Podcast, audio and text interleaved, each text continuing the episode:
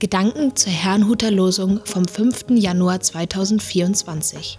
Der Losungstext aus Sacharja 8, Vers 21 lautet: Lasst uns gehen, den Herrn anzuflehen und zu suchen den Herrn Zebaoth. Wir wollen mit euch gehen. Der Lehrtext dazu steht in der Apostelgeschichte 16, Vers 15. Lydia ließ sich taufen, zusammen mit ihrer ganzen Hausgemeinschaft. Danach bat sie, wenn ihr überzeugt seid, dass ich wirklich an den Herrn glaube, dann kommt in mein Haus, ihr könnt bei mir wohnen. Es spricht Pastor Hans-Peter Mumsen. Wir wollen mit euch gehen.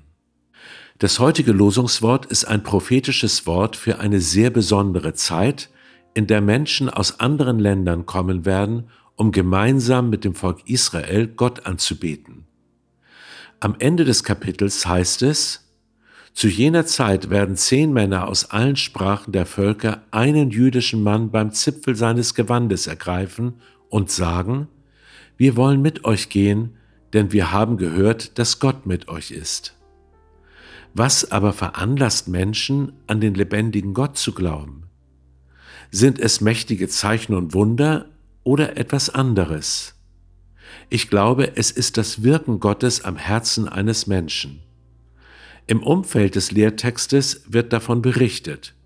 Dort heißt es, eine Frau mit Namen Lydia, eine Purpurhändlerin aus der Stadt Thyatira, eine Gottesfürchtige, hörte zu. Der tat der Herr das Herz auf, so dass sie darauf acht hatte, was von Paulus geredet wurde.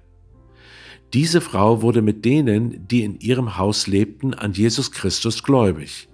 Sie ließ sich taufen und bat Paulus sowie die Seinen, in ihrem Anwesen zu wohnen. Was können uns nun diese Verse sagen? Zunächst sehen wir, dass es Gott ist, der zuerst handelt. Doch dann kommen wir. Gott nimmt uns in sein Werk mit hinein, bevor es vollendet ist. Das bedeutet für uns, Wem Gott das Herz öffnet, liegt nicht in unserer Hand.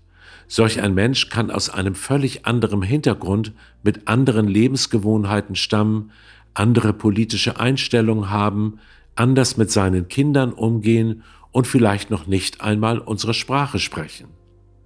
Gott hat diese Person auch nicht so geformt, dass sie zu uns passt. Und doch fordert er uns heraus, jetzt einen Weg mit ihr gemeinsam zu gehen ihre Lebensgeschichte anzuhören und ihr das Evangelium Jesu Christi zu erklären.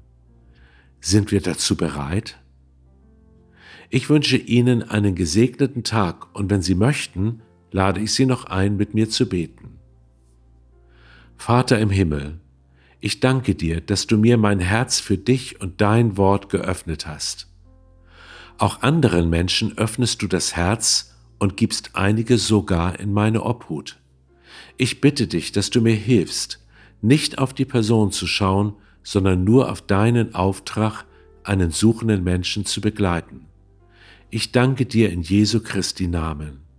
Amen.